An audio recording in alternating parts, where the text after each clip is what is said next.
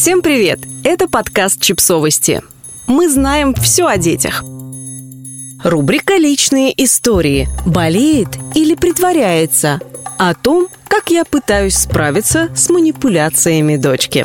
Автор текста подкаста Светлана Семенова четверг я проснулась в прекрасном настроении. Я давно так легко не вставала, несмотря на то, что не особо выспалась. Дело в том, что я предвкушала волшебные выходные. Меня ждала поездка в другой город с подругой, а такое я могу себе позволить очень редко. Я мать-одиночка. Живу в чужой стране с дочкой. У нас нет здесь ни родных, ни дедушек, ни бабушек, ни дядь, ни теть. Я полностью отвечаю за ребенка, и нам редко удается провести время порознь. Поэтому в четверг я встала со сладким предвкушением небольшого приключения и сменной обстановки. Одна подруга пригласила меня в поездку, другая забирает дочку на выходные. Благодаря этому и стала возможна поездка. Утром я приготовила оладушки, и два последних получились очень милыми. Один из них был похож на гигантскую улитку, а второй – на принцессу Лею из «Звездных войн». Я решила, что это хороший знак,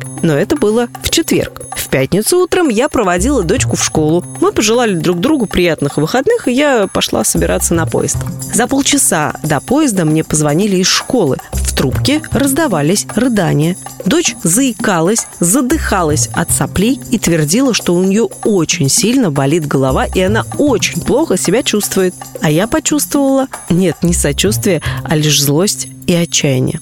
Вы сейчас наверняка решите, что я бессердечная эгоистка. Но злость возникла, потому что я знаю, эта истерика случилась по причине того, что дочь не хочет, чтобы я ехала в поездку без нее. Просто она делает так всегда. Не хочет заниматься спортом, болит голова и плохо себя чувствует. В школе контрольная болит голова и плохо себя чувствует. Меня пригласили на взрослый праздник. Болит голова и плохо себя чувствует. Помню, как уже много лет назад я бросала работу, летела в школу через полгорода, чтобы забрать дочь и обнаружить, что она просто притворялась.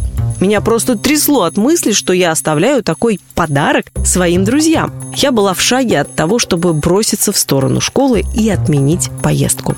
Но подруга убедила меня, чтобы прекратить это, сломать схему, я должна действовать спокойно и уверенно, не менять свои планы.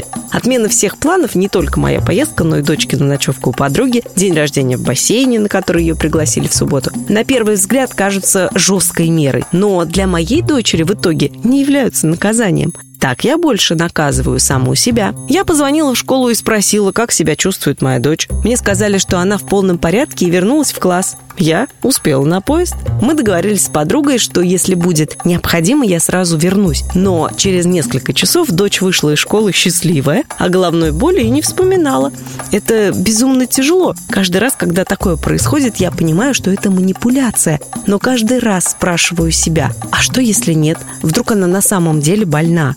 Это иррационально и показывает только то, что я сама потакаю такому поведению, и подобные ситуации не исчезнут, пока я не перестану сомневаться. Дочь продолжит действовать по привычной схеме, которая всегда срабатывает. Но, честно говоря, мне с собой не удается договориться. Я продолжаю реагировать. В итоге страдаем мы все. Я, дочь, неравнодушные друзья, которые пытаются помочь и поддержать. Вернувшись из поездки, через два дня я поговорила с дочкой и спросила, как она провела выходные. Спорь спойлер, отлично. Дочь захлеб рассказывала мне о празднике в бассейне, об играх с подружкой, показывала сочинение, которое успела написать. А на вопрос, что же случилось в пятницу, сказала, что не помнит. Но потом, подумав, призналась, что ей просто стало обидно, что я уезжаю одна, а ее не беру. Я понимаю, что дочь так поступает, чтобы привлечь мое внимание. Хотя, честно скажу, больше просто невозможно. Вся моя жизнь вертится вокруг нее.